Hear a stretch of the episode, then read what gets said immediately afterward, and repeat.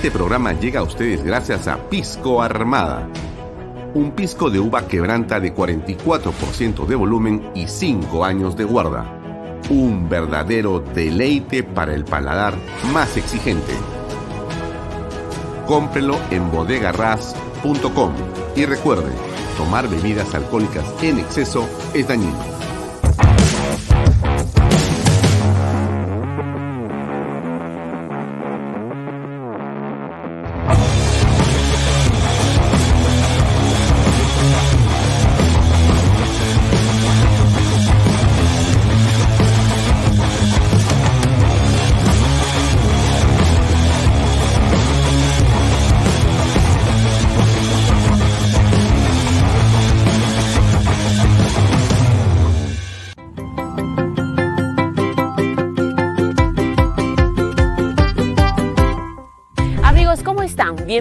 A Las Lomas de Yura, un proyecto que te presenta casas y departamentos con muy buenos beneficios. Si quieres conocer más detalles, ven y acompáñame. Elba, ¿cómo estás? Cuéntanos las opciones de vivienda que encontramos aquí en Las Lomas de Yura. Hola Lucía, tenemos muchas opciones de vivienda, departamentos desde 85 mil soles con el bono techo propio y para las familias que están buscando casas tenemos las últimas con grandes descuentos, desde 117.500 soles, incluido un descuento del 5% y el bono de nuevo crédito mi vivienda. Los precios son irrepetibles. Ahora sí es posible tener tu vivienda propia en las lomas de Yura. Realmente los precios son de locura. Aprovechen y cambien la cuota de alquiler por una cuota de crédito hipotecario. Ya puedes cambiar tu vida y la de tu familia y vivir en un proyecto que cuenta con luz y agua las 24 horas del día, desagüe, pistas asfaltadas, veredas, áreas verdes, alumbrado público, una zona comercial, una zona escolar y lo más importante de todo, dentro de un condominio cerrado.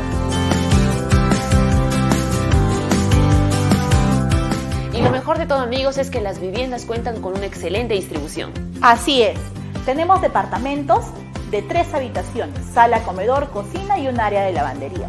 Y casas en tres modelos diferentes, desde dos habitaciones y todas cuentan con sala, comedor, cocina y un área de lavandería.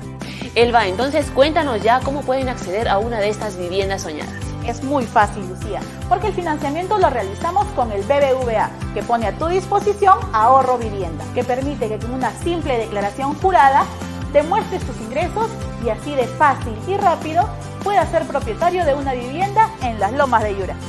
Amigos, recuerden que tener una vivienda es una inversión asegurada para toda la vida. Así que no le esperen más, aprovechen esta gran oportunidad de obtener una casa o departamento con últimos precios de locura. Así es, Recuerden que tenemos departamentos desde 85 mil soles con el bono de techo propio y casas desde 117.500 soles con un 5% de descuento y el bono de nuevo crédito a mi vivienda. Agenden su cita o visítenos en el kilómetro 17 en la carretera Arequipa-Yura o llamen a los números que aparecerán en pantalla. Perfecto, ya tienen toda la información, así que vengan y visiten y sean parte de este gran proyecto Las Lomas de Yura.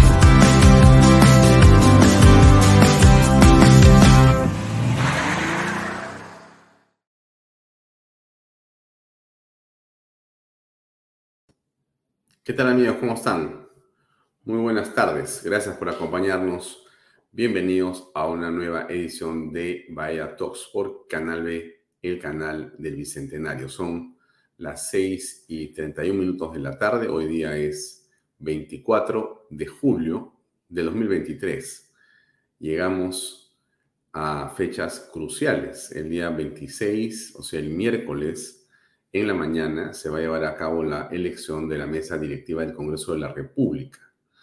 El día 28 de julio, en la mañana, la presidenta Dina Boluarte dará lectura a su eh, mensaje a la nación, en el que dará cuenta de lo realizado y de lo por hacer. Son fechas importantes en el calendario de la democracia peruana. Estaremos, por cierto, nosotros cubriendo tanto lo que pasa el día miércoles desde el Congreso como lo que ocurra el día 28 de julio desde muy temprano en el Tedeum y demás acontecimientos de esa fecha nacional patriota.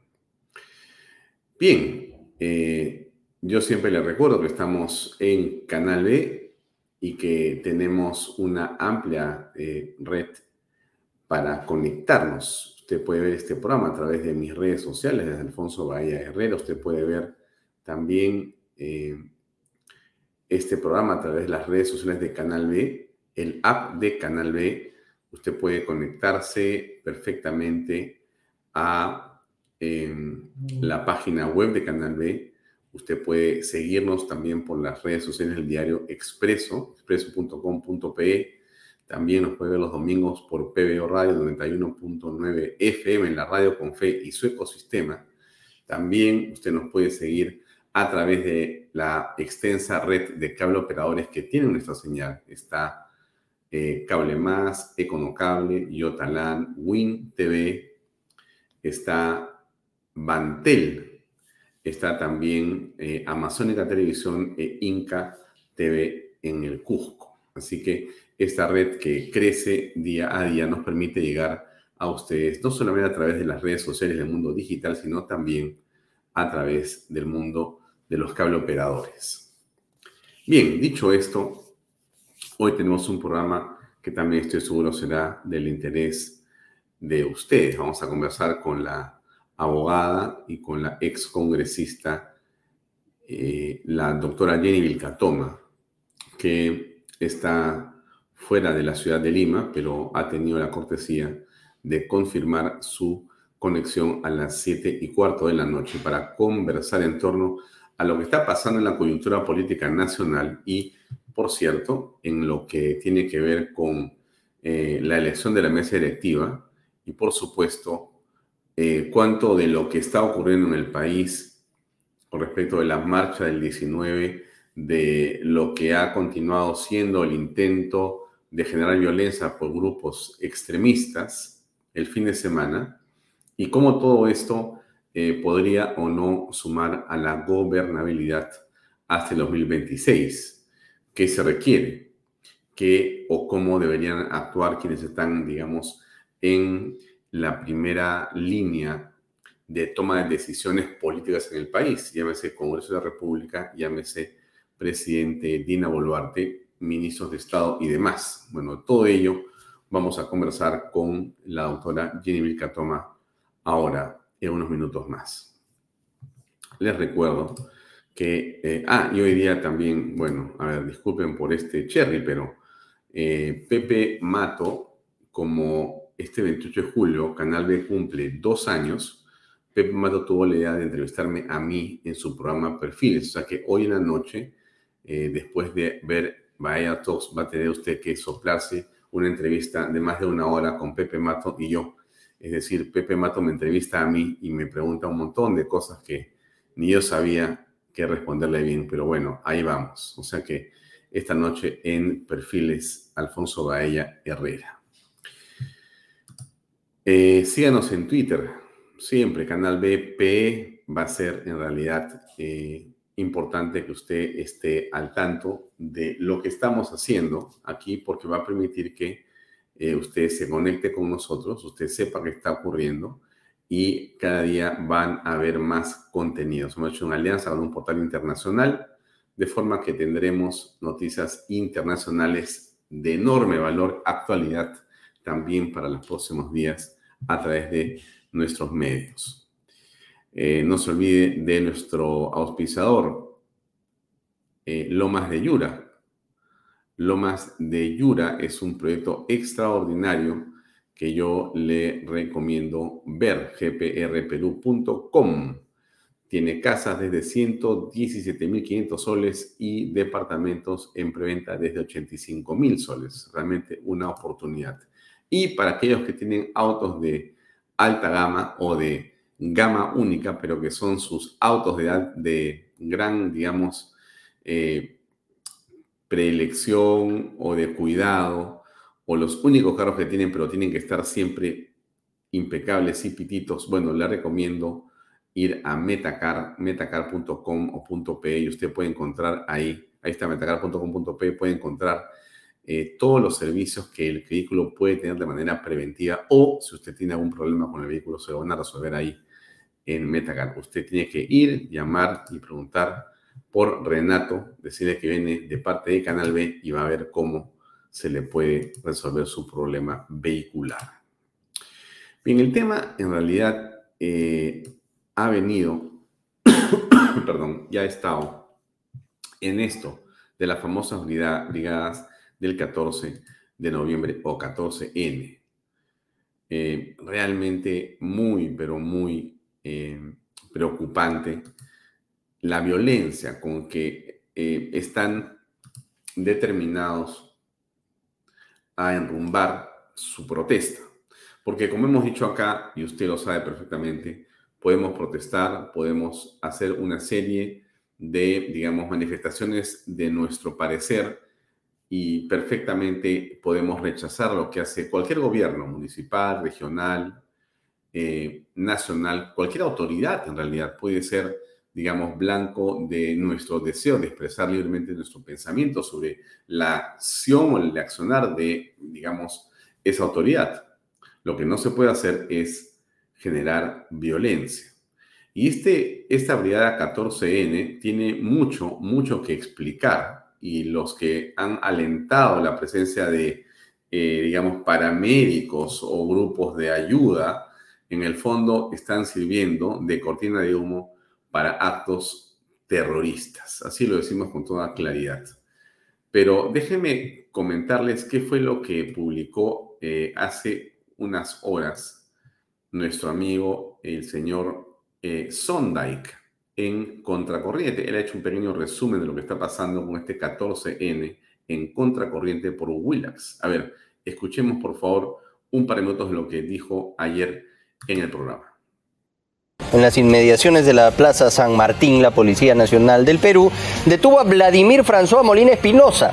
Él es profesor de Ciencias Sociales y cabecilla de la denominada Brigada 14N, ¿no? Eh, en honor a las revueltas durante la breve era del presidente Merino.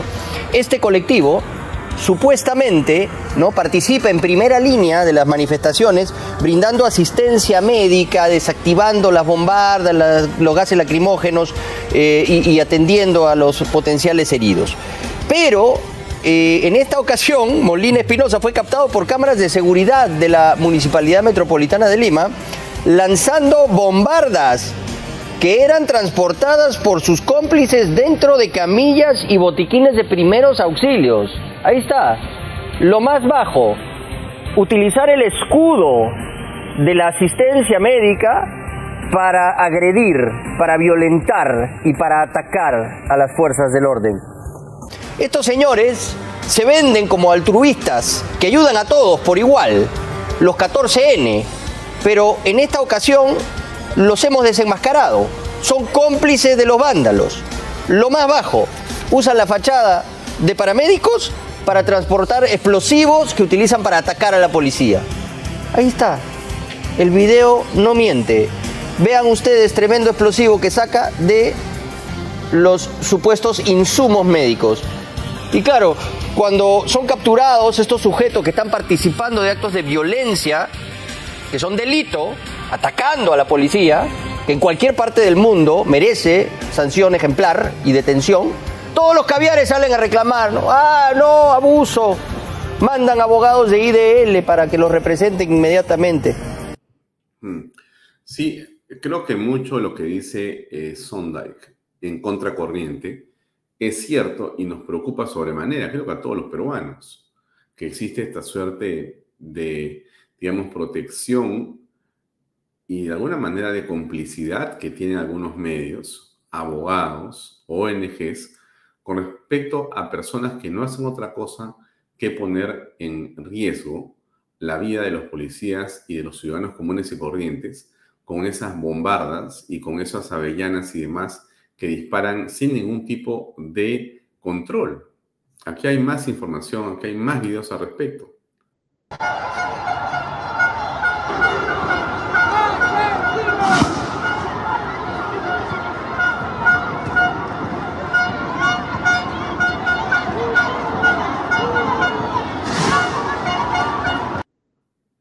Usted aprecia, ¿no? Es este señor Vladimir el que se ha encargado de hacer esto. Miren ustedes, acá hay más imágenes.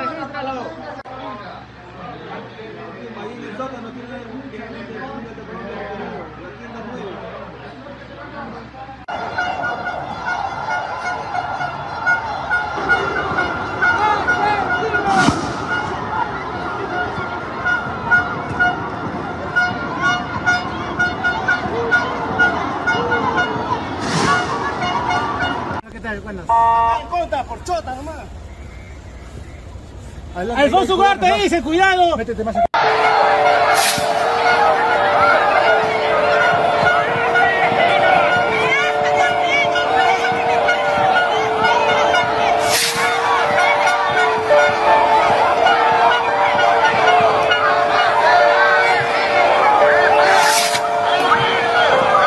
Como les comenté, si es una marcha pacífica, la policía les da la protección y si no, terminan en esta forma. Hmm. Bueno, eso es pues amigos, eso es de lo que estamos hablando en Canal B y en todos los medios, porque esto en realidad no se puede eh, aceptar, ¿no? Eh, esta famosa tercera toma de Lima tuvo actos violentos en los días subsiguientes. Y acá se ve a este señor que se llama Vladimir eh, Molina, déjenme ver la imagen de Vladimir para que usted lo pueda tener y no se olvide su rostro. Este Vladimir, pues, es un campeón de disparar avellanas y disparar este, cuanta cosa puede contra la policía, porque esa es su especialidad. Es un hombre que está instruido, que está entrenado para poder eh, llevar de manera camuflada eh, bombardas en la ropa, en los chalecos que utiliza como supuestamente auxiliar o paramédico, para que al final termine en la cabeza, en el rostro, en la cara de algún miembro de la Policía Nacional o algún miembro de la Fuerza Armada. Este es eh, el famoso Vladimir, ¿no? Es, es realmente eh, un delincuente. y se hacen pasar a través de la famosa brigada 14N, ¿no? Por el 14 de noviembre de la sonada en Lima, que estas personas organizaron o secundaron o promovieron cuando estaba el presidente, el eh, congresista Merino. Eh, yo me pregunto si de repente el señor eh, Vladimir Molina no tiene información de quién mató a Inti Bryan, porque no fue la policía.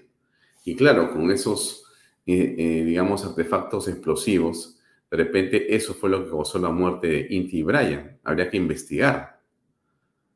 Em, en realidad, estos, digamos, artefactos que son inicialmente pirotécnicos, también pueden ser utilizados para causar heridas o daño a los efectivos policiales. Ahora, él eh, lo que tenía es un maletín, una mochila llena de avellanas. Y esa maleta era eh, transportada por otras personas que eran falsos paramédicos, que supuestamente están ahí para brindar ayuda y soporte a las personas si es que reciben o inhalan gases o son golpeadas o si reciben algún tipo de herida porque caen al suelo. Pero en el fondo lo que están haciendo es parapetarse, están en realidad escondiendo su identidad. Se están camuflando de paramédicos, pero en el fondo no son otra cosa que personas que están promoviendo actos subversivos. Y eso es gravísimo. Eh, finalmente, la División eh, de Asuntos Sociales de la PNP ha llegado a este, plasmar una investigación para, digamos, establecer si es que Molina impactó en el policía herido y para ver si también las personas heridas han sido por los proyectiles que vienen de la mano del señor eh, Vladimir Molina directamente. Él es fundador, fundador de la Brigada 14N, que es, como dicen ellos, una, digamos, eh, organización de autodefensa que brinda asistencia médica al grupo y que esta brigada está formada por abogados, por paramédicos, por enfermeros, por desactivadores de bombas lacrimógenas y por escuderos, ¿no? Y que ellos lo que hacen es enfrentarse a la policía. Se llaman Brigada 14N. Ahí está este angelito que ustedes han visto, que realmente pues tiene una actitud, un comportamiento eh, vergonzoso, ¿no? Porque es un comportamiento criminal, totalmente, totalmente criminal. Eh, y la ciudad es la que paga pato. Ustedes vieron el video que les pasé yo el día eh, viernes y el día jueves, que es este, este lo voy a repetir, el de el hombre de la Municipalidad de Lima que cuenta cómo tienen que arreglar la ciudad que estaba más o menos golpeada después del día 19, pero que ya han terminado de destrozar el fin de semana.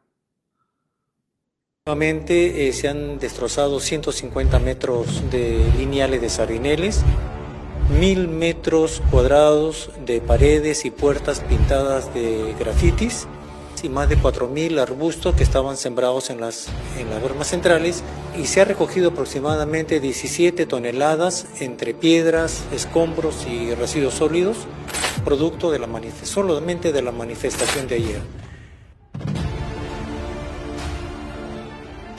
Las pintas y los deterioros por golpes deterioran mucho las imágenes, esculturas y que su recuperación, su reparación es lenta y además que costosa. Entonces, toda medida de prevención que se agote es necesaria para estos casos. Nosotros hemos eh, trabajado toda la madrugada de tal manera que a las cinco y media, seis de la mañana, ya Lima estaba totalmente limpia, transitable y como bien se comenta, Lima trabaja.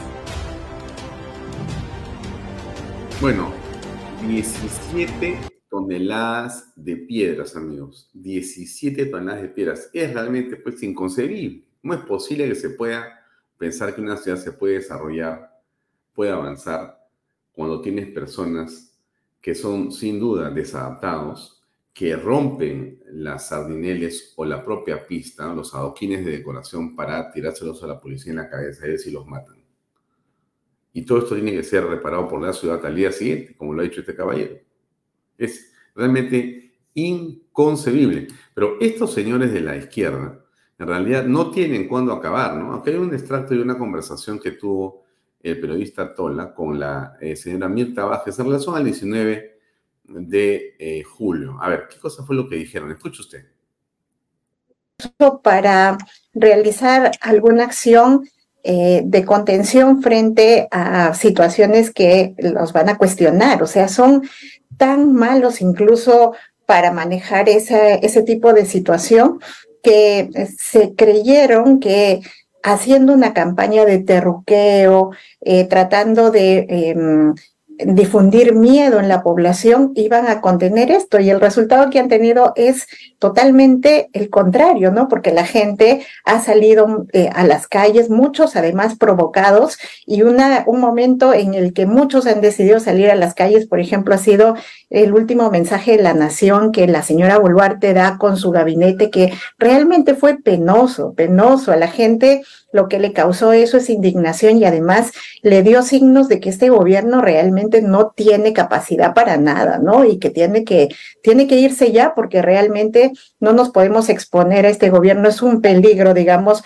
viendo cómo maneja estas situaciones, incluso domésticas. Imagínense cómo puede eh, gobernar en las cosas medulares que necesita este país, ¿no? Ahora, frente a esta situación, hay dos alternativas que se le abren al gobierno dos posibilidades de acción.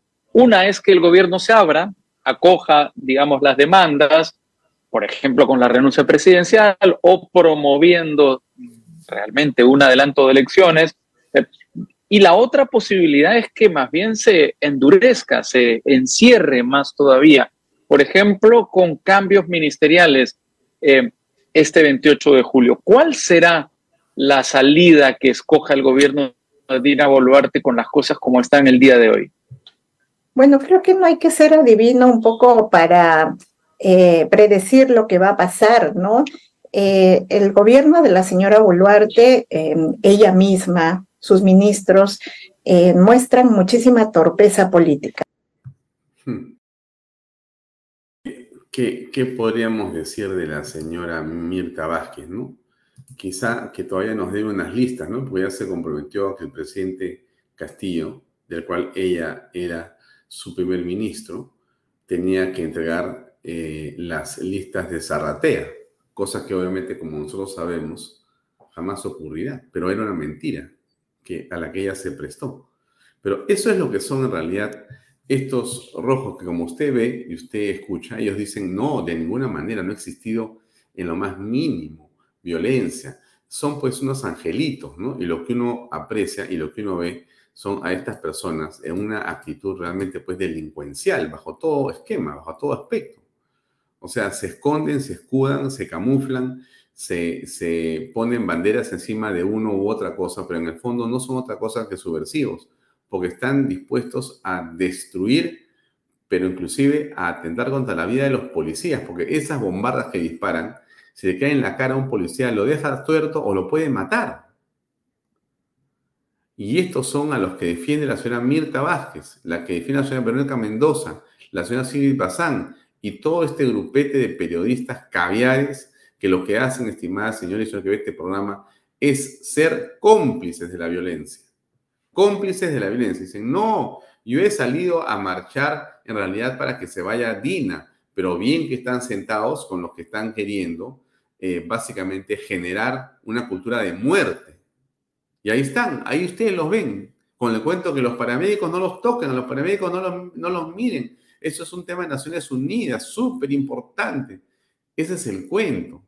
Es el absoluto cuento. Están para eso, para aventarle avellanas, bombardas y lo que tengan en la mano para ver cómo pueden causar daños letales a la Policía Nacional del Perú. Esa es la verdad de la milanesa. Bien, Ahora, ¿por qué es importante todo esto? Bueno, déjenme ponerles un video de la policía, pues para llenarnos de ánimo, porque la policía, por lo menos eh, yo creo en los buenos policías. Creo en los buenos policías. Por supuesto, pueden haber solamente policías que no sean todos buenos, pero también hay abogados malos, hay periodistas malos, hay médicos malos, hay poetas malos, hay arquitectos malos. Pueden haber policías malos o bomberos malos, ¿no es cierto? Bueno, pero nosotros pensamos en los buenos policías y promovemos y queremos que siempre la excelencia de la policía esté por encima de todo lo que puede ser estos vaivenes que son tan desagradables. Pero aquí hay un video sobre la policía que me gustó, que lo encontré y que quiero compartirlo con usted. Ahí va. No es como cualquier otra carrera. Yo puedo decir voy a ser arquitecto, voy a ser ingeniero, y son carreras nobles, muy necesarias.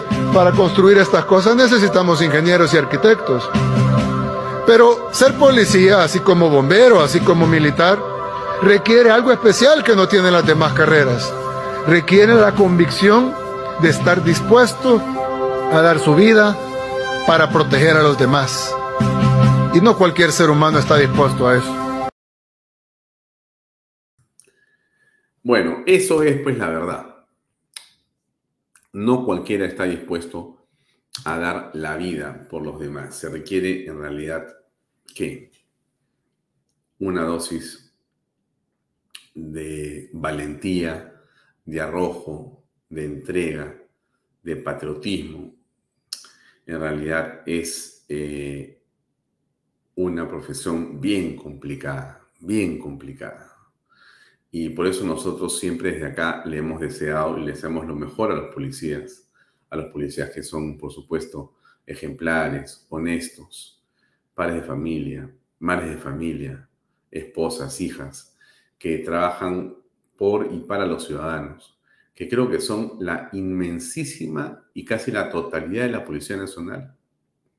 Bueno, a ellos desde acá, por supuesto, nuestro homenaje, nuestro respeto, nuestro aprecio, nuestro cariño, nuestro reconocimiento por su esfuerzo que nosotros creemos, como tantos otros peruanos, que ese esfuerzo ha servido de mucho para salvar nuestra endeble democracia y lo seguirá haciendo. Y tienen que enfrentarse ellos en nombre de nosotros, los ciudadanos, en nombre de la ley, en nombre de la Carta Magna, tienen que enfrentarse con los fascinerosos, con aquellos que lo que hacen o quieren hacer es básicamente destruir nuestro país, nuestro estado, nuestras ciudades. Bien, le pongo un cachito de dos cosas, ¿ya? O sea, tengo que compartir con usted varios videos interesantísimos. Uno de ellos es algo que tiene que ver con lo que hizo el día viernes la presidenta Boluarte, que ella ha, digamos, junto con la ideota de Otárola, ha hecho esta eh, autoridad para la reconstrucción en general. No en el norte, sino para todo. Y Sillonis, que ha inaugurado ya un programa más en Canal B, que se llama La Noticia del Día con Fernando Sillonis, lo comenta acá. Entonces, quiero que usted escuche a Sillonis, porque he hecho un video estupendo donde explica, bueno, la naturaleza de esta idea, esta autoridad para la reconstrucción nacional. A ver, vamos a escuchar a Fernando, a ver qué le parece a usted lo que voy a mostrar a continuación. Ahí va.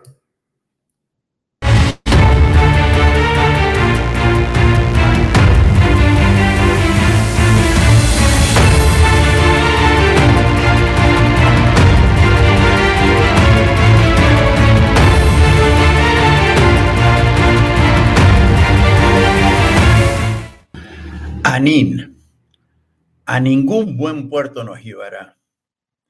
El gobierno acaba de crear con bombos y platillos la nueva Autoridad Nacional de Infraestructura, ANIN. A simple vista, parecería que se trata de una decisión acertada. ¿Cómo no podría ser acertada una decisión que corrija el fracaso estrepitoso de los proyectos de infraestructura del Estado la mayoría de los cuales ligados a actos de corrupción, coimas y sobornos, paralizaciones y abandonos, juicios y arbitrajes, elefantes blancos, monumentos ridículos y muchos etcétera más.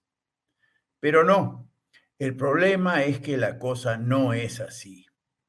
La fallida autoridad para la reconstrucción con cambios queda los antros de corrupción Provías Nacional y Provías Descentralizado quedan.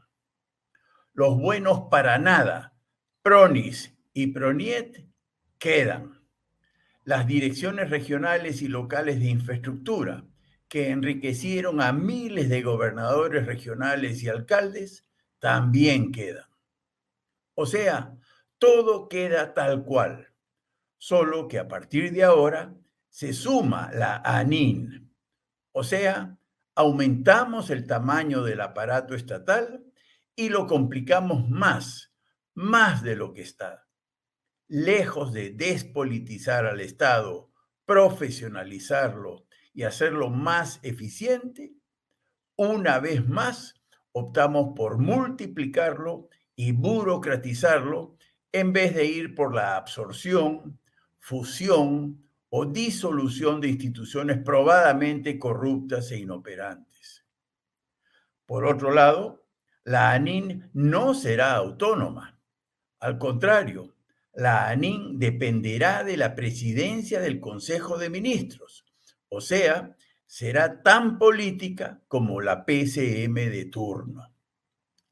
Para entender mejor el problema, recordemos quiénes fueron los últimos presidentes del Consejo de Ministros y cuánto tiempo duraron en el cargo. Bueno, pues ahí va la respuesta. Guido Bellido, dos meses. Mirta Vázquez, cuatro meses. Héctor Valer, siete días. Aníbal Torres, diez meses. Betsy Chávez, trece días. Pedro Angulo, once días. Alberto Otárola lleva siete meses. Siete presidentes del Consejo de Ministros en menos de dos años.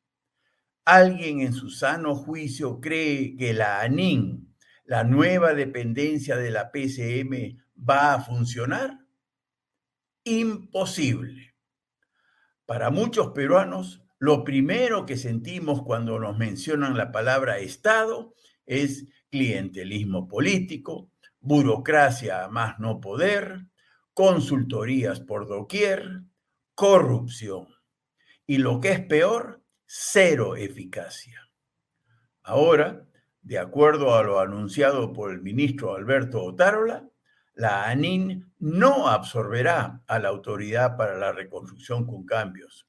O sea, la fallida ARC no desaparecerá, coexistirá junto con la nueva ANIN. Además, tal como ha aclarado el propio Premier Otárola, la ANIN trabajará con la rectoría de los ministerios correspondientes y con los gobiernos regionales y los alcaldes de todo el país. Es decir, la ANIN coordinará con las mismas instituciones y con los mismos funcionarios responsables del fracaso de la reconstrucción de los daños causados por el Niño Costero 2017. En otras palabras, estamos ante más de lo mismo. La politiquería va a estar de plácemes en la ANIN. Toda la burocracia de la Autoridad para la Reconstrucción con Cambios, Provías Nacional, Provías Descentralizado, PRONIS, PRONIET, más todas las direcciones regionales y municipales de infraestructura, miles de burócratas que hicieron poco o nada durante los últimos años, seguirán trabajando en el Estado. ¿Qué va a pasar a continuación? Pues lo de siempre.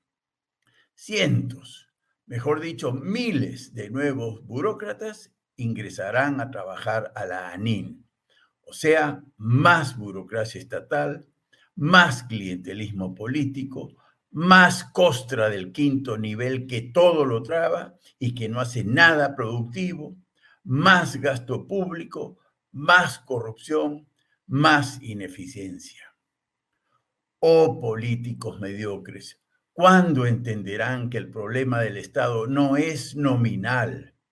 El problema es funcional, incluso funcional en lo operativo, no en lo declarativo, porque en lo declarativo, vaya que las funciones de la ANIN son loables, construir, operar, servir, ayudar, ahorrar, una maravilla. ¿Por qué no replicar en la ANIN el exitoso modelo institucional del Banco Central de Reserva? Es decir, autonomía de verdad, independencia política de verdad, profesionalismo de verdad, meritocracia de verdad y todo lo demás. Pero no, para muchos políticos de nuestro país, eso es como pedirle peras al olmo. Nuestros políticos la gran mayoría están en otra. A ellos solo los seduce la diosa Coima. Nada que ver con servir a la población. Nuestros políticos no entienden que servir a la ciudadanía desde el Estado o desde cualquier institución de la sociedad civil implica profesionalismo, remuneraciones adecuadas, bonificaciones por cumplimiento de metas, especialización y experiencia, integridad y responsabilidad, compromiso y motivación, vocación de servicio, innovación y creatividad, tecnología, disciplina, continuidad laboral, etc. Pero no, no entienden o no quieren entender que es lo mismo. Conclusión. Haber creado la ANIN será como gastar pólvora en gallinazo. Lamentablemente, no debemos esperar nada bueno de la ANIN más allá de más burocracia, más gasto, más inoperancia y más corrupción. En, síntesis, más pobreza para los peruanos. Así las cosas, la ANIN a ningún buen puerto nos llevará. Una lástima.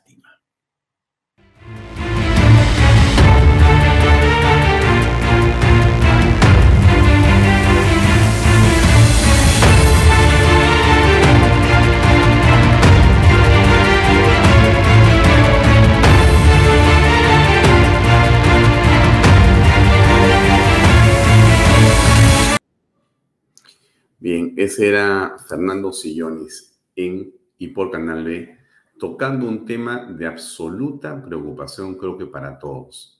Lo que ha dicho bien Fernando Sillonis es que, y lo dijimos acá, amigos, cuando escuchamos a Otárola diciendo que lo que quería hacer era eso. Y dijimos, más burocracia. ¿Y qué cosa dijimos? ¿Usted recuerda? Le voy a hacer acordar. Dijimos, el gobierno va a padecer de otarolitis. O sea que Otarola siente que él es el predestinado para crear ahora su propia institución para la inversión en general, la propia Autoridad Nacional para la Infraestructura, la que él ha propuesto, ha sido su ideota.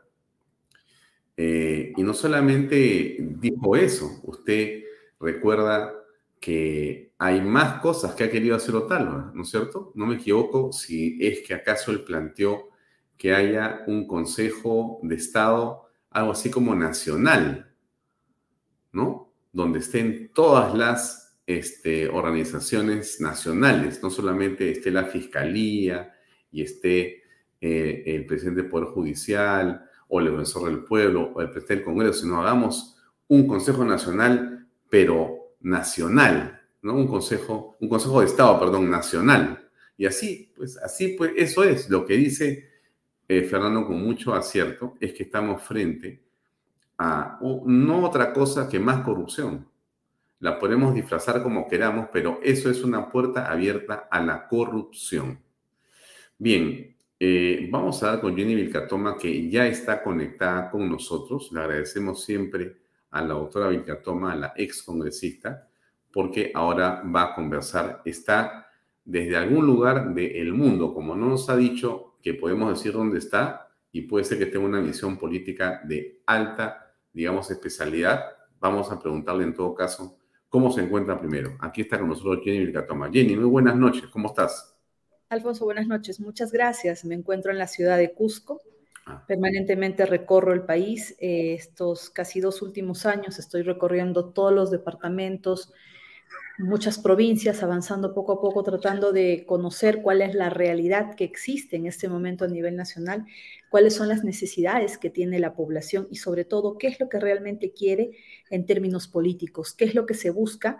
Y ahora que estamos trabajando este proyecto político que es la creación del partido político Perú Más, eh, estamos no solo realizando el trabajo de convocar a nuevos líderes para formar nuestros comités, sino principalmente eh, priorizamos conocer el lugar, conocer sus necesidades, conocer el grado de corrupción que les ha quitado los servicios básicos que de manera generalizada está sufriendo el ciudadano de a pie y en ello encontrar en el diálogo con la ciudadanía cuál es ese, ese nuevo rumbo que debemos tomar todos como peruanos para salir de este embalse de corrupción que cada día se va llenando de más instituciones que lo único que van a hacer es eh, nutrir a la corrupción. Jenny, eh, te hemos eh, visto en otras oportunidades, no hace mucho tiempo, en ciertas presentaciones del partido CEMAS en otras partes del país. entendemos que estás levantando firmas, puede ser, haciendo el establecimiento de los comités eh, en diferentes partes del Perú. ¿Eso es? Así es, Alfonso. La nueva ley de la creación de partidos políticos eh, exige que se tengan que recabar 25 mil afiliaciones a nivel nacional y crear eh, comités, alrededor de 70 comités, integrado cada uno con 55, 56 personas. Nosotros lo hacemos con 66 para asegurar que los comités no caigan.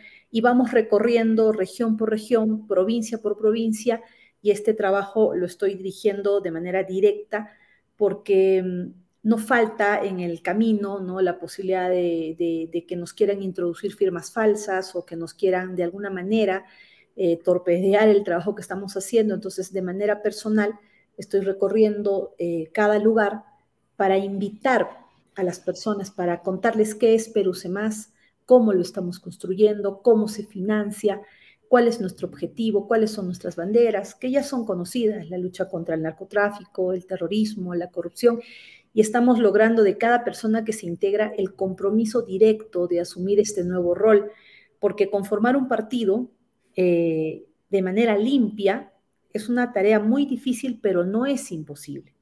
Pero no solamente implica que las personas quieran ser integrantes de un comité para todo el trabajo político que viene a continuación, sino implica que esas personas sean conscientes que tienen que entrar a hacer política.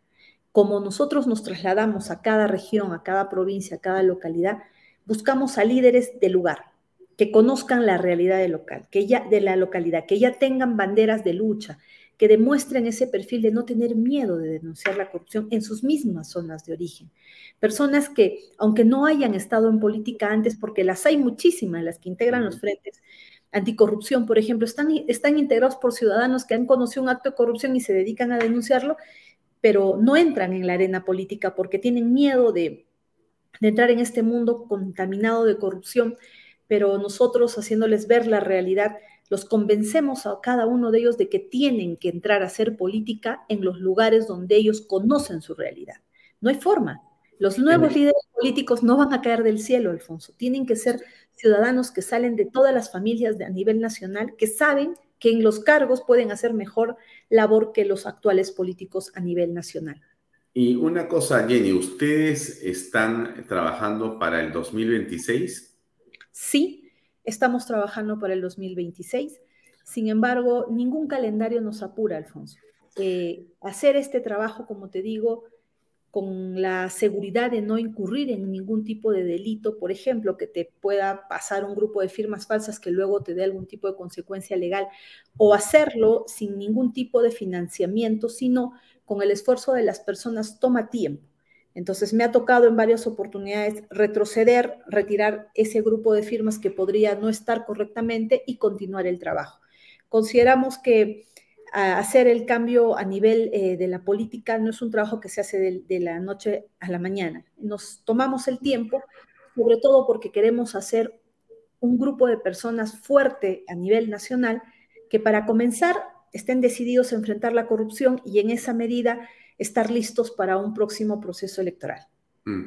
Jenny, tengo varios comentarios de eh, televidentes que ven esta entrevista y que coinciden en una crítica que te formulo, ¿no? Y es, eh, ¿por qué es que piensas que un partido más podría ayudar y por qué no tú, con tu personalidad, con tu experiencia, buscar una ubicación o generar un consenso para participar de los partidos ya existentes que hay, este, digamos, de casi todas las clases, ¿no? ¿Qué piensas al respecto? Bueno, yo tengo y mantengo eh, contacto con varios partidos políticos de los cuales eh, siempre tienen una invitación abierta hacia mi persona. Yo les agradezco la confianza, les agradezco este, esa posibilidad de buscar en mí esa fuerza tal vez de unir a, personas de diferentes sectores que tengan solo como objetivo luchar contra la corrupción. Y esos, esas conversaciones siempre se mantienen. Yo converso mucho con las personas y agradezco esa confianza, pero habiendo recorrido el país, Alfonso, y te lo digo de, manera directa, la ciudadanía no quiere nada con los partidos tradicionales. Ahí se va a encontrar un grave problema en una próxima elección si es que los partidos políticos tradicionales no vuelven hacia las calles y hacia la gente que los eligieron. Yo recorro, como te digo, lugar por lugar y no hay presencia de los partidos políticos ni de los más fuertes, se podría decir. Más bien, la izquierda sí ha tenido un trabajo lento en el tiempo, ¿no? que por lo menos en toda la zona sur ha ido eh, llevando sus ideas, ha ido captando gente ante la ausencia de otros partidos políticos. Entonces, considero que siempre estoy lista para aportar como lo hago siempre, enfrentando la corrupción. En la época de Pedro Castillo nosotros hemos tenido y seguimos teniendo denuncias muy importantes que sin duda le movieron el piso, que no lo dejaron gobernar tranquilo y que continúan, ¿no? O sea, siempre voy a estar a disposición de ello, de sumar, de congregar, de saber que tenemos que hacer un bloque democrático. Por supuesto que sí, siempre estoy dispuesta a hacerlo, pero también soy consciente que hay una necesidad de crear un, un nuevo partido político y yo lo proyecto hacia el futuro. Considero que este, tengo las fuerzas, las ganas y quiero terminar de hacer ese trabajo para ofrecerle a la ciudadanía peruana una estructura política que les permita a nuevos rotos participar. De lograr ese objetivo, considero que podríamos hacer un papel importante si es que llevamos nuevos rostros que cambien la situación de la política actual. Y, tú, Jenny, eh, has pertenecido a Fuerza Popular en algún momento. Has también eh, integrado las filas de eh, Solidaridad Nacional con Rafael López Aliaga como candidata también al Congreso de la República. Y la pregunta entonces que yo te haría es, dado que estás ahora alejada, creo, de esos partidos políticos, pero en todo caso, tu pensamiento político, tu ideología, que me parece que es fundamental para saber dónde te ubicas. Eh, ¿Cómo la podrías eh, definir? Yo me ubico en el centro, eh, con una posición de respeto a la democracia, a la libertad, a los derechos fundamentales. considero que a nivel nacional la ciudadanía, hoy en día, si tú le preguntas de qué tendencia es, si es de izquierda o de derecha, Hoy la ciudadanía te responde que no le interesa ni la izquierda ni la derecha, que no es ni de la izquierda ni la derecha, sino es de ese grueso de la población que se ha dedicado a generar emprendimiento, a generar sus ingresos, porque las ideologías no te llenan la olla diariamente, sino el trabajo de los ciudadanos emprendedores. Mi posición es de centro, pero con una firme defensa de la democracia. Estoy en total desacuerdo, por ejemplo, con la Asamblea Constituyente, yo tengo una guerra declarada contra el terrorismo, contra la corrupción, contra el narcotráfico. Hasta el día de hoy tengo denuncias, casos muy importantes que vienen golpeando a no solamente a organizaciones criminales eh, que hoy trabajan en simbiosis entre el narcotráfico y terrorismo, sino también propiamente de corrupción. Entonces, esa es mi posición. ya, pero, pero estar en el centro, Jenny, podría parecer una posición tibia, acomodaticia, más bien este, indefinida, porque ahí se ponen sobre todo los caviares, que no quieren ser ni acá ni allá, sino que están en el centro para que no les digan que son así o son así. Y tú más bien, la impresión que tengo yo, eres una mujer de ideas claras, eres una mujer combativa, eres una mujer, déjame decirte lo que pienso, ¿ah? Yo para mí tú eres una clara representante de la derecha peruana y la derecha peruana, eh, digamos, anticorrupción, de la derecha peruana joven, de la derecha peruana con ideas, pero sobre todo con principios. Esa es mi, mi, ubicación, si me dijeran a mí dónde está Vilcatoma. Pero ahora tú me dices, no, me voy al centro porque la gente no quiere ser ni aquí ni de allá. Entonces, ¿podría eso eh, no sé, me, preocupa un poco. a la gente también acá que dice lo mismo que yo, yo estoy interpretando un poquito eso, pero como yo también pienso lo mismo, lo, te lo traslado también acá. Se trata básicamente de conocer tu opinión claramente, ¿no? Gracias. Mira, claro, la posición de izquierda resulta muy conveniente para quienes solo hablan y no hacen nada mi perfil y mi desarrollo eh, en mi lucha por nuestro país, por el amor que le tengo al país, porque a mí lo único que me inspira es ese amor que siento por mi país hace muchos años, es de acciones, de tomar acciones.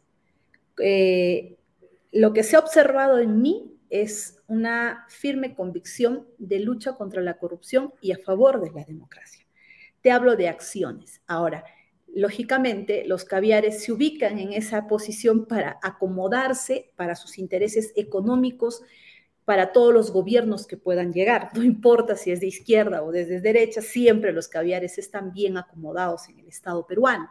Esa no es mi posición, no es mi posición. Considero que sí eh, genera eh, por ese tipo de conductas una desconfianza de quien se sitúa en el centro, pero hay que hacer una clara diferencia de quienes sí tomamos acciones de manera concreta. Yo tengo una posición de centro, pero con acciones concretas que demuestran cuál es mi, definición, que es de la lucha por la democracia, contra la corrupción, contra el terrorismo y contra el narcotráfico. Yo creo que hay mucho por hacer. Todavía considero que a pesar de tantas acciones que puedo haber realizado, hay mucho por hacer, pero sí me diferencio total y completamente de los caviares o de aquellos que se colocan en un centro para no hacer. Mi posición es diferente.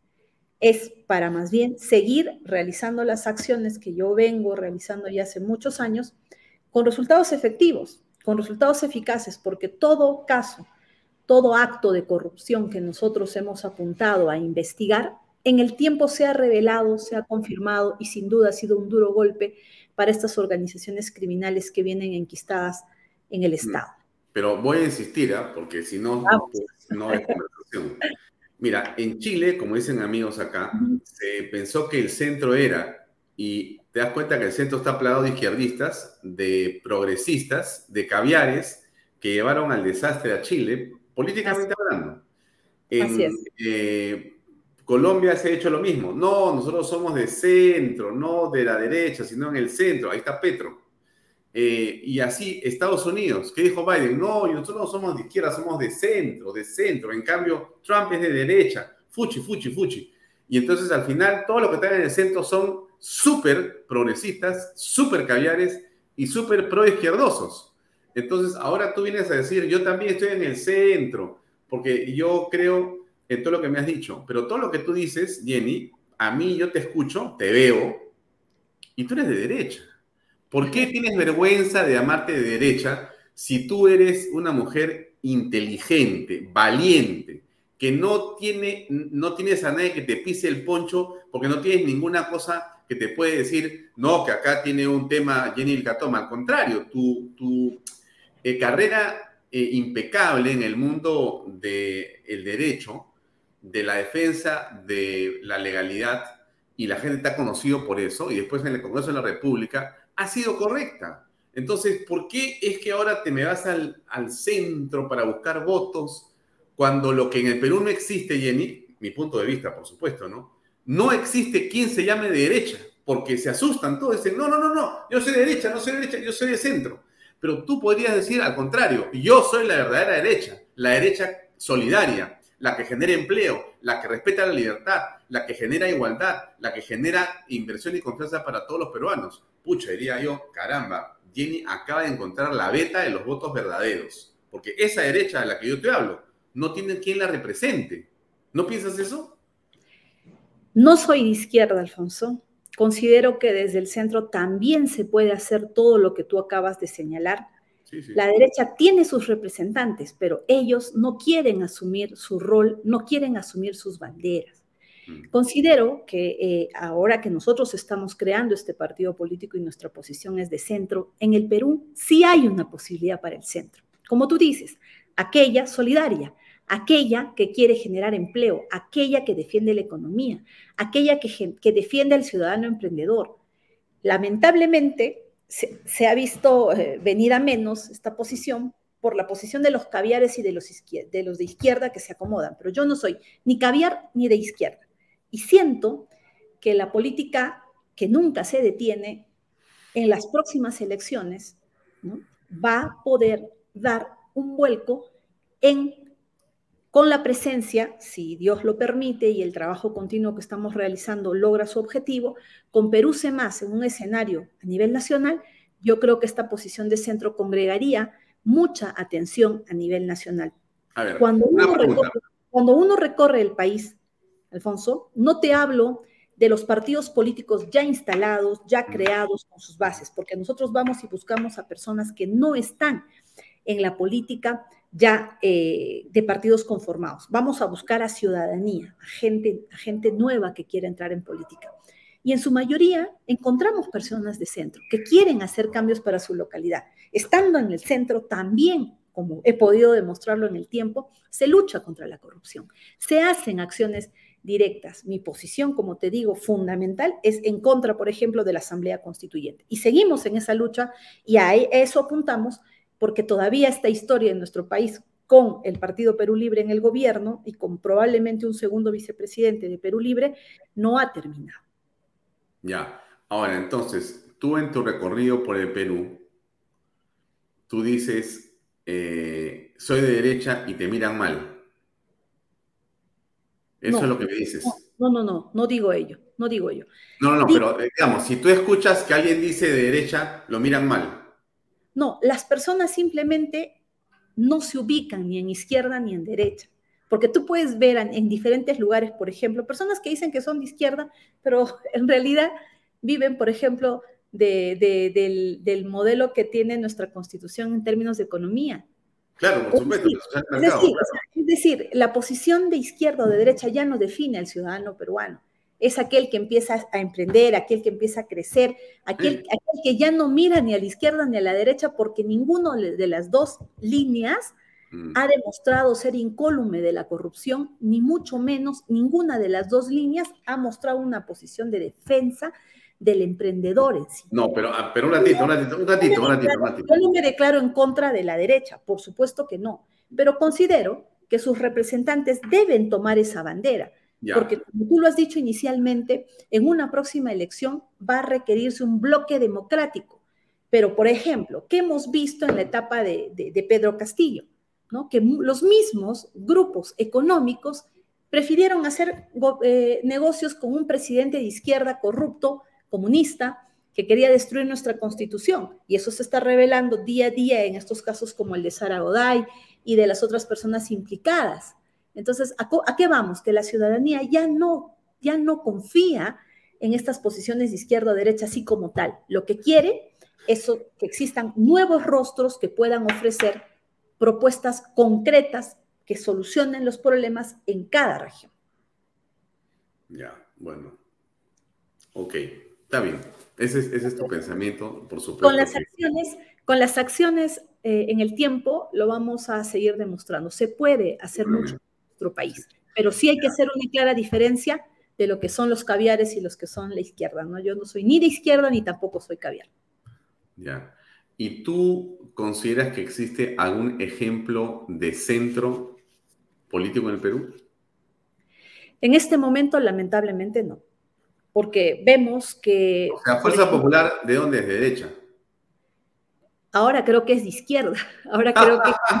Muy bien, ahora, ahorita, hablamos de eso. Ahorita hablamos de eso. alianza con Perú Libre, yo considero que Fuerza Popular ha perdido por completo este, una, una, finalidad clara, ¿no? Lamentablemente, hacer este último pacto me parece que ya son ellos de izquierda, ¿no? Y de, ya, de la izquierda. ahorita, ahorita llegamos ahí. Renovación Popular.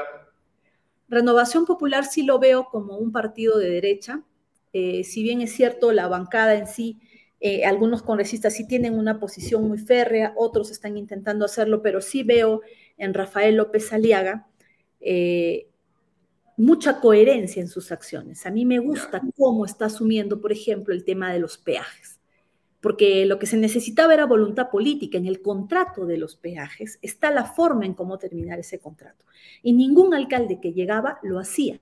Hoy Rafael López Aliaga está dando un gran paso que estoy segura le va a dar muchísimos resultados en el futuro de reconocimiento de lo que es su trabajo. Ya, una consulta chiquitita. Este, ¿Tú tienes ya una página web con tu ideario? Sí, por supuesto que sí. ¿Y cuál es la página web? Perucemas, www.perucemas.com. El C es una C, ¿no es cierto? ¿Y el más es MAS o un, o un signo más? Una letra C seguido del signo más. Ya, ok. entonces, ese es perucmas.p.com. Punto com, ya. Entonces, sí. Ya, entonces en esa dirección pueden entrar y pueden leer tu diario para saber cómo se ubica la gente. Y que diario, nuestras actividades. Continuar, continuar auscultándote y preguntándote para ver dónde estás ubicada. Ya, pero entonces me hablas de Renovación Popular. Avanza Países de derecha.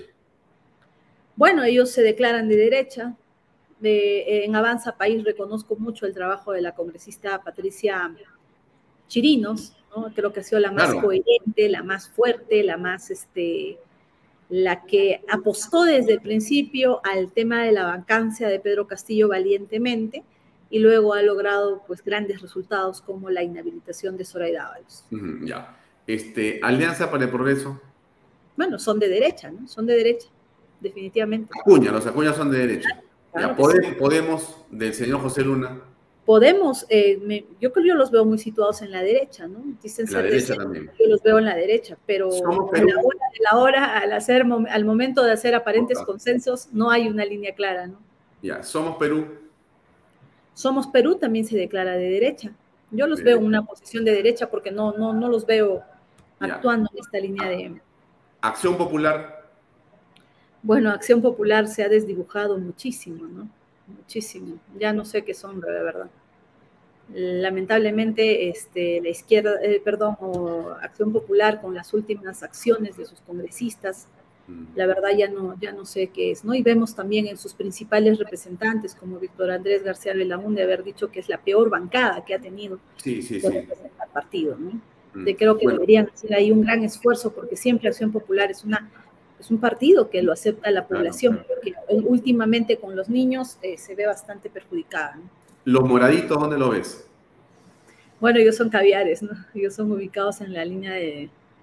yo creo que de izquierda, centro izquierda, yo los veo actuando, bueno, siempre en la, en la línea hacia la izquierda, ¿no? Ya, y entonces te pregunto por algunos personajes para que me ubiques en tu mapa, para saber más o menos tú cómo, ah, cómo calificas. Por ejemplo, Jorge Nieto Montesinos.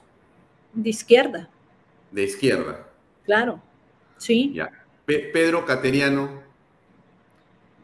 Mm, bueno, de derecha. Yo pienso que él es de derecha, pero más lo vemos ligado, creo, al grupo de los caviares, ¿no? Más caviar. Claro, sí, sí, se le ve en ese grupo. El, general Roberto Quiabra, ¿cómo lo aprecias? Yo veo, lo aprecio de, derecha. Un hombre de derecha. Sí, sí. Una posición firme, patriótica, democrática, coherente. Sé que también está creando su partido político, le deseo la mejor de las cosas es un trabajo muy difícil, pero yo creo que cuanto más partidos se creen en, el futuro van a representar un cambio en la política. Claro, pero te pregunto, me has hablado de la derecha, casi todo lo que me has hablado es de la derecha. Está bien fraccionada la derecha. Claro, claro que sí. ¿Y tú crees que en el centro hay espacio? Por supuesto que sí, por supuesto que sí pero diferenciando de, las, de, esa posición caviar, de esa posición de izquierda que ya la posición ¿Y el APRA, el APRA qué es para ti? Bueno, es centro izquierda. Centro izquierda. Claro, ellos, ellos se, definen como centro izquierda. Y, y también... Verónica Mendoza sí es izquierda. Claro, izquierda, izquierda radical, ¿no? Izquierda Verónica Mendoza. Claro, sí, Verónica Mendoza eh, ha perdido muchísima eh, aceptación en, en el sur Tú estás en Cusco, que es el espacio de ella, se supone. Sí, sí, sí. ¿Sientes que está ahí presente o que la odian? O que no, la quieren, bueno. Tiene, tiene un rechazo generalizado. Tiene un rechazo generalizado. ¿Cómo la define? Como un falso valor que se ha aprovechado de la pobreza del sur, de las necesidades del sur, que sí le dio la confianza en un momento determinado pero que cuando llegó al poder lo primero que hizo fue gobernar con la derecha, con la extrema derecha. En el caso de PPK, tú recordarás, ella le da el respaldo completo, pero no. Totalmente.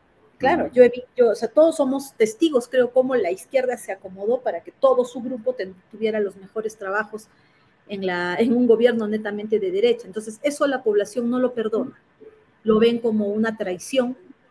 En toda la zona del sur, Cusco, Andahuaylas, este, Abancay, Huancavelica, Ayacucho, Arequipa. hace, hace unos meses estuve en Arequipa y mucho me preguntaban sobre Verónica Mendoza. Yo les decía mi posición y la, la, posición generalizada, por lo menos de los medios de comunicación radial, donde yo acudo mucho a nivel nacional, eh, rechazaba por completo y las llamadas que se hacían rechazaban totalmente a, a, Verónica Mendoza. Creo que todos los partidos que en última, o los líderes que en las últimas elecciones tanto regionales como nacionales, han ido eh, usando al sur como una justificación de sus acciones, si bien es cierto en su momento captaron esa atención, llámese Antauro Humala, Verónica Mendoza, Pedro Castillo, eh, Vladimir Cerrón con su partido Perú Libre, han captado, sí, la, la, atención de la ciudadanía, pero porque las necesidades son inmensas. Pero hoy tienen claro que estos partidos, estos líderes políticos únicamente los utilizaron. Por eso la población está ávida, ávida de nuevos líderes. Está incluso predispuesta a ingresar a hacer política, porque ha visto cómo los políticos hoy en día en municipalidades, en gobiernos regionales, operan corrupción generalizada y, por ejemplo, sus representantes en el Congreso están actuando como lo están haciendo. Lamentablemente, los representantes de la izquierda en el Congreso no están teniendo una un trabajo correcto y eso está repercutiendo en, ese rechazo por parte de la población. En su, en su mayoría, Alfonso, yo que estoy recorriendo en estos últimos meses, porque en los primeros meses me enfoqué en el norte del país, mm. ya ahora estoy trabajando en toda la zona sur, Ayacucho, Andahuaylas, he estado en Tacna, en Tarata, en Arequipa, eh, porque la presencia tiene que ser constante de los políticos que, que queremos encontrar nuevos líderes. La ciudadanía quiere trabajar, no está de acuerdo con estas manifestaciones, con estos paros, es netamente emprendedora. Cada día que para, deja de comer. Entonces, es muy diferente. Hace un año, hace dos, años, tú ibas por todo el sur y la posición era cerrada hacia, hacia los líderes políticos de izquierda que están en el poder. Hoy ya no. Hoy ya no. Incluso cuando estuve en Chumbivilcas, en el Cusco, había un rechazo generalizado hacia Guido Bellido. Entonces, es bueno ir a la ciudadanía, mm. es bueno ir a los lugares más alejados y preguntarles qué piensa. Y la gente lo que quiere son nuevos líderes políticos. Y sin duda, el sur nuevamente en las próximas elecciones va a tener una, una, digamos, gran presencia en lo que va a ser la definición de quién será el próximo presidente del país. Bien, aunque el futuro no lo conocemos, mi pregunta es, ¿tú no volverías al Fujimorismo? De ninguna manera, por las siguientes razones. Pero te he visto en esa respuesta un poquito como medio de medio molesta, estás ahí, ¿eh? un poquito de, de, de, de, contractura en tu rostro. ¿Por qué? Estoy yo muy agradecida con las bases de Fuerza Popular que cuando integré ese partido me dieron su confianza y me apoyaron de manera generalizada. Mi trabajo de congresista he tenido mucho contacto con las bases, cientos de personas que hemos atendido en su, en su día a día, en sus problemas que como congresista estaba en el deber de representar y de forma generalizada he recogido también esa insatisfacción de las decisiones equivocadas que se iban tomando en el tiempo. Entonces, eh, siempre voy a estar agradecida a la invitación, a la oportunidad. En mi rol hice lo que tenía que hacer de manera siempre autónoma, independiente, respetando la posición de, Keiko Fujimori como su líder, acompañándola muchas veces en los tramos terribles que ha vivido ella, siempre con una posición respetuosa de su condición de mujer, de madre, de líder. Pero estoy en total desacuerdo con lo que ha sucedido últimamente, en el cual eh, personas como tú, como nosotros, que hemos, eh, hemos eh, defendido su posición en las últimas elecciones, ella no ha estado a la altura, a la altura de las circunstancias para tomar las medidas necesarias como para, por ejemplo, garantizar la presencia de los personeros a nivel nacional. Creo que todos hemos hecho campaña por Keiko. Creo que eh, en realidad para mí ella ganó las elecciones, pero no tuvo la capacidad de tomar todas las acciones necesarias teniendo todos los mecanismos a la mano para asegurar ese triunfo. Se lo quitaron en la mesa. Yo recorro a nivel nacional y hablo con las personas que estuvieron en las mesas y nos decían, señora, no había ni un solo personero de Fuerza Popular y es de manera generalizada. Entonces, no puede haberse tenido tanta negligencia y mira que por ese por esa falta de capacidad hemos estado a punto de perder la democracia. Y luego, a continuación, no ha habido una posición firme por parte de Fuerza Popular para enfrentar a Pedro Castillo. Han sido los medios independientes como tú, como otros periodistas, los que han tenido que tomar la bandera. Personas como yo, que, hemos querido defender la democracia hasta el día de hoy, tengo que continuar con las denuncias que en ese momento se dio y que se están revelando cada vez más pero a la hora de la hora, cuando se tiene que tener una posición del partido que tenía o que ganó las elecciones, ellos han sido unos totales ausentes. Es más, eh, yo no estoy de acuerdo en, esas, en esos pactos que se hacen con Vladimir Cerrón. Todos creo que, que, conocemos a Fuerza Popular, sabemos que las decisiones en Fuerza Popular las toma Keiko Fujimori. Entonces, hacer pactos con Vladimir Cerrón, como por ejemplo, por ejemplo dar la, el nacimiento a la posibilidad de que sea eh, José Gutiérrez, el, defensor del pueblo, me parece una falta de incoherencia. Los políticos tenemos que ser coherentes en el tiempo. Entonces, esa falta de incoherencia me ha preocupado demasiado, me ha hecho entender que no hay un objetivo definido, una línea definida que se sigue en Fuerza Popular y mucho más en lo que ya se venía conociendo en relación a la mesa directiva. El, eh, todos criticábamos hace dos semanas antes de que salgan o termine la legislatura este pacto que se estaba dando entre Fuerza Popular, eh, para mí, entre Keiko y Vladimir Cerrón, porque son los líderes de ese partido y no hay que tratar de maquillar esa situación. Aquí hay, acá hay una decisión de ir en conjunto, pero para mí eso es una, un riesgo demasiado grande porque poner a Perú libre en una vicepresidencia, en la segunda vicepresidencia, que es tan delicado el trabajo ahí, para mí es un riesgo muy grande porque ellos simplemente no se han definido en desistirse por la Asamblea Constituyente. Esas son mis razones, eh, la falta de coherencia en el tiempo que es una necesidad muy grande hoy en la, en la, en la esfera política. Esa es mi posición. Ya, entonces, déjame hacer unas preguntas para respuestas rápidas para que ubiquemos a la gente. A ver, a ver si, si puedes ayudarme. ¿eh? Por ejemplo, ¿tú eres eh, pro vida o pro aborto? Pro vida. ¿Tú defines la familia? Por supuesto. ¿Estás a favor de la educación eh, con enfoque de género o en contra?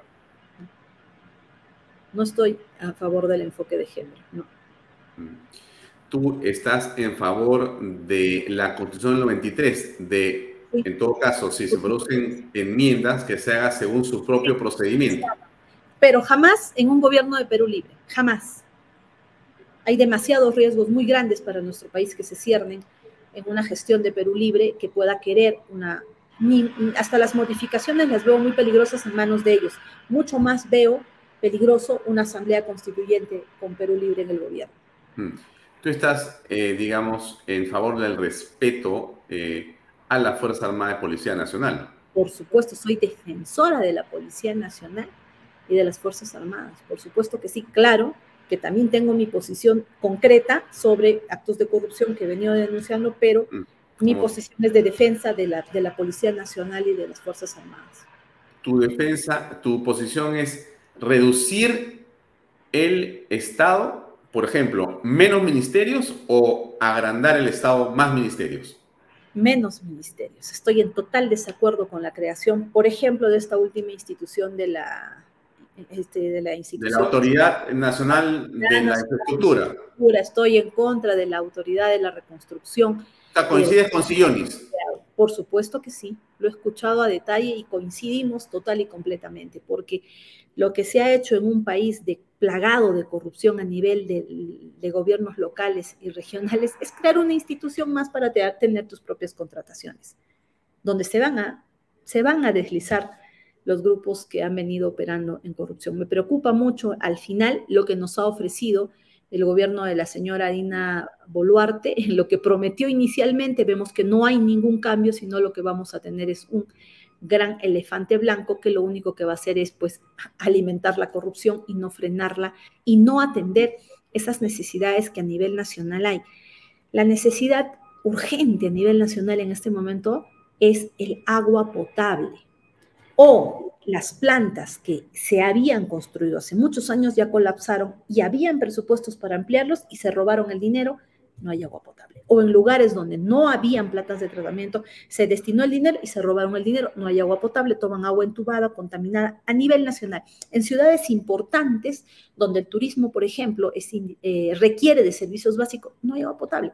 En Ayabaca, que tiene presupuestos millonarios de la reconstrucción, tienen media hora de agua al día. Ese mismo problema está en Tacna, ese mismo problema está en Zorritos, en Tumbes, un lugar altamente turístico.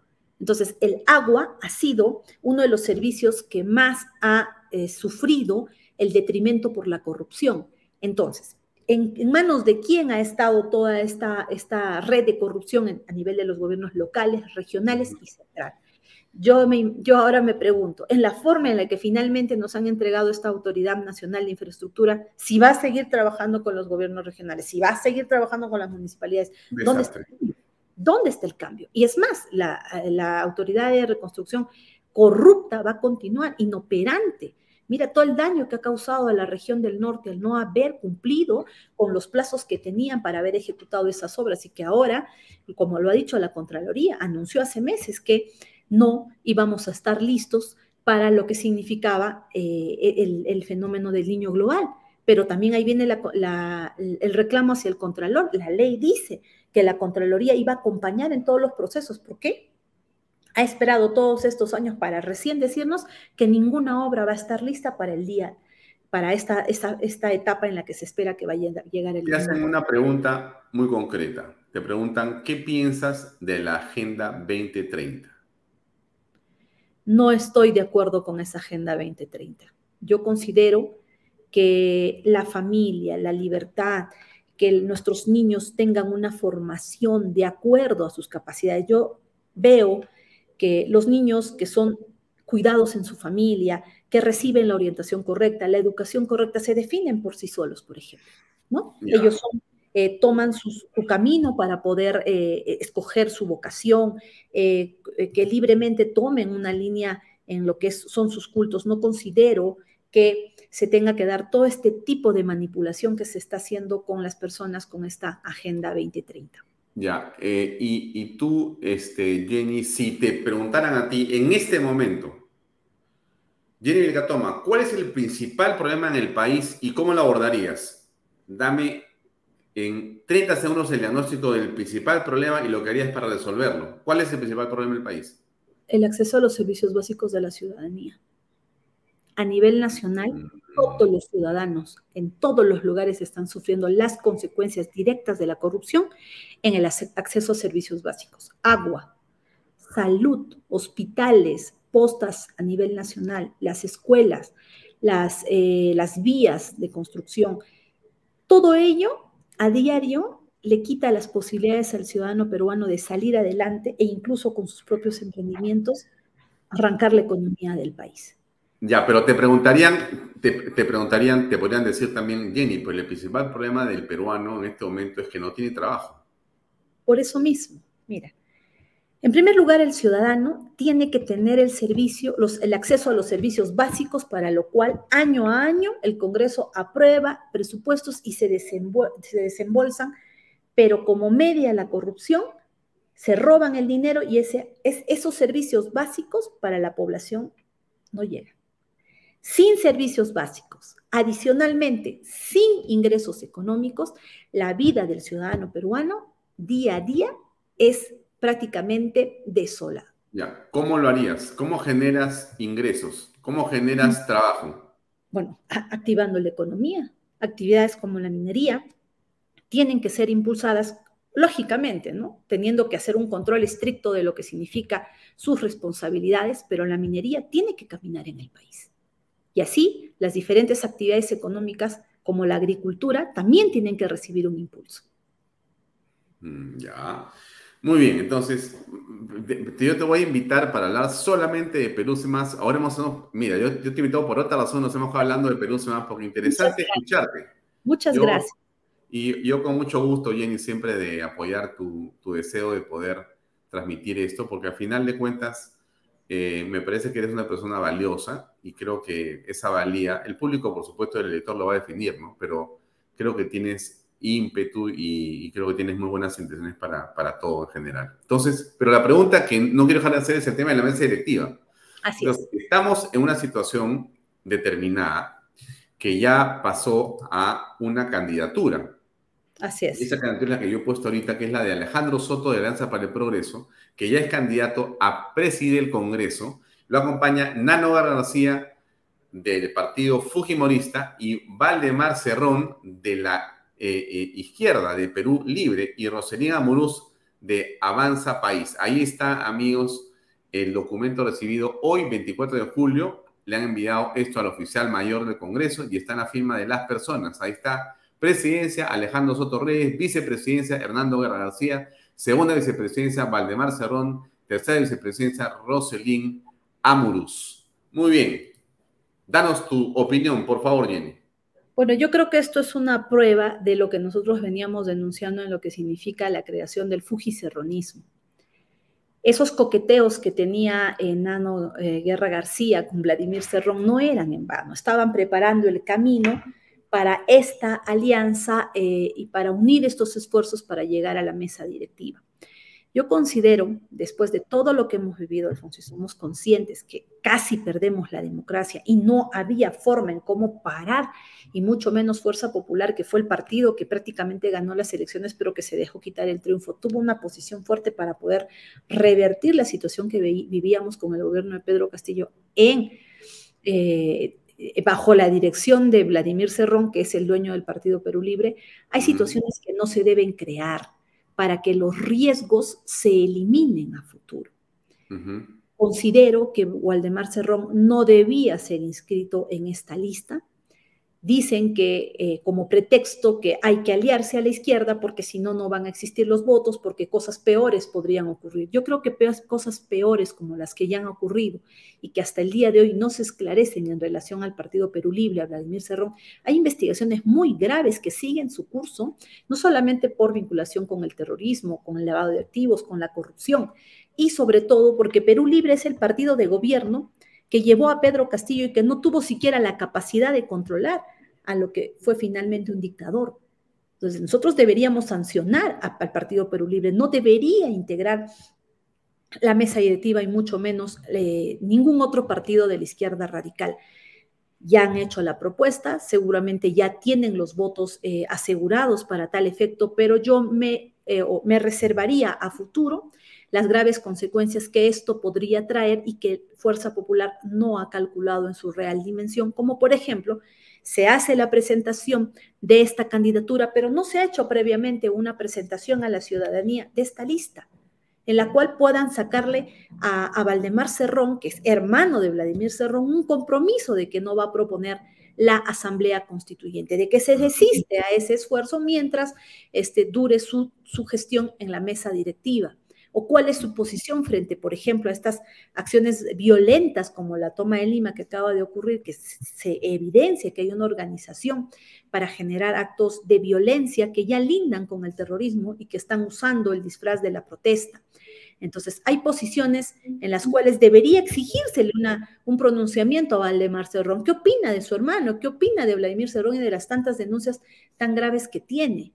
Entonces, eso es lo que primero se tendría que haber hecho obtener esos compromisos, porque cuando suceda eh, situaciones como las que ya hemos vivido, ¿cómo, ¿qué nos van a ofrecer desde Fuerza Popular, desde APP, desde Avanza, desde Avanza País para frenar esta situación? Estar en la mesa directiva y estar en la segunda presidencia no es cosa menor han querido utilizar el pretexto de que no es la presidencia, en todo caso cualquier otra presidencia es de menor rango, entonces no hay riesgo. No, señores, en, las vicepresidencias, cuando no está el, presidente, cuando no está el vicepresidente en, en, orden, los demás vicepresidentes llegan a ocupar el cargo del Congreso en el lugar cuando están ausentes todos los anteriores.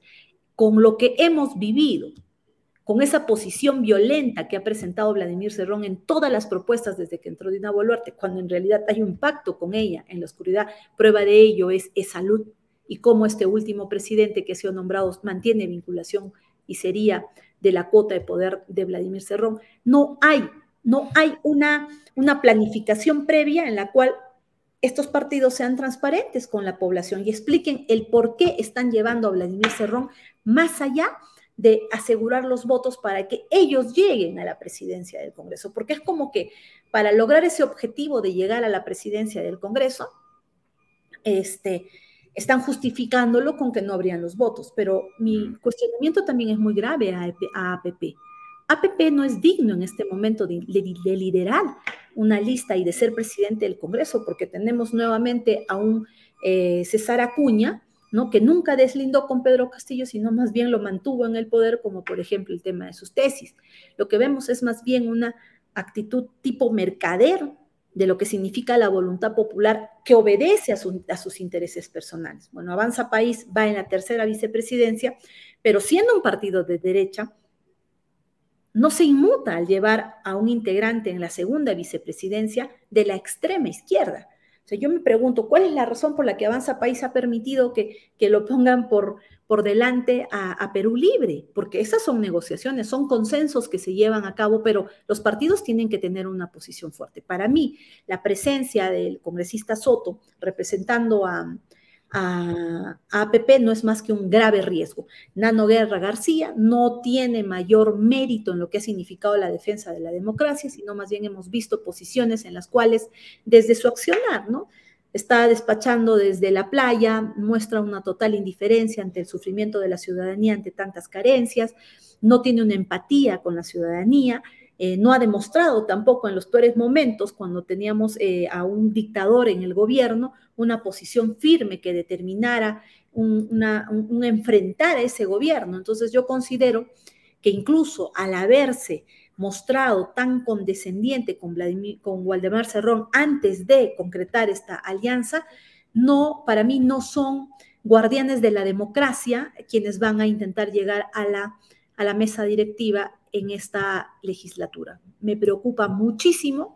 Creo que los peruanos tenemos memoria, no han pasado muchos meses de lo que hemos vivido, pero APP no tuvo una posición firme cuando estábamos en los peores momentos con Pedro Castillo, muy por el contrario, lo mantuvo en el poder. Entonces, ¿cuál es el premio? ¿Por qué hay que llevarlo a la presidencia del Congreso? Porque negocian los votos, porque así están los intereses. Fuerza Popular, de la misma forma. Pero bueno, tienen el interés de llegar a la mesa directiva. Yo creo que el grave error, y el tiempo lo dirá, porque esta es una posición a futuro, conociendo un pasado reciente y conociendo mucho de lo que significa Perú Libre, mucho de lo que significa Vladimir Cerrón, creo que es un error haber incluido en esta lista a Valdemar Cerrón. Es un grave riesgo en lo que significa su objetivo principal de la Asamblea Constituyente.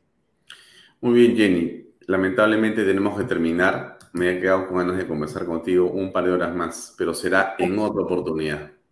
Así que te deseo mucho éxito en tu viaje a Cusco. Te deseo lo mejor como siempre y espero tenerte pronto acá y verte personalmente. Con mucho aprecio y respeto, te deseo lo mejor. Muchas gracias. Quiero agradecerte por la invitación. Para mí siempre es un honor estar en tu programa y te quiero felicitar por tu aniversario, porque hay que reconocer en tu canal y en tu dirección la gran lucha por la democracia que se ha hecho en los últimos años. Creo que hemos vivido hace muchos años la corrupción golpeando nuestro país, la hemos enfrentado, pero creo que el peor momento que hemos vivido es cuando hemos estado a punto de, perder la democracia. Y de, de, tu canal, con tu voz elevada, has sido un guardián más de la democracia y felicito a Baella Talks y que sigan los éxitos y que sigan esa lucha por la democracia. Muchas gracias, Jenny. Buenas noches. Muy amable. Gracias. Gracias. Bien amigos, es cierto, por si acaso, el 28 de julio nosotros cumplimos dos años. Tenemos nuestro aniversario de dos años. Nosotros nacimos el 28 de julio del 2021. Así es. Y este 28 de julio cumpliremos dos años de vida como medio de comunicación, como canal llenos de felicidad, llenos de planes, llenos de optimismo, a pesar de todo. A ustedes, amigos, muchísimas gracias por acompañarnos. Mañana, por supuesto, tendremos como invitado a Carlos Gales para hablar de minería y demás cosas aquí en Canal B para todos ustedes. Gracias y muy buenas noches. Permiso. Este programa llega a ustedes gracias a Pisco Armada. Un pisco de uva quebranta de 44% de volumen y 5 años de guarda. Un verdadero deleite para el paladar más exigente cómprelo en bodegarras.com. Y recuerde, tomar bebidas alcohólicas en exceso es dañino.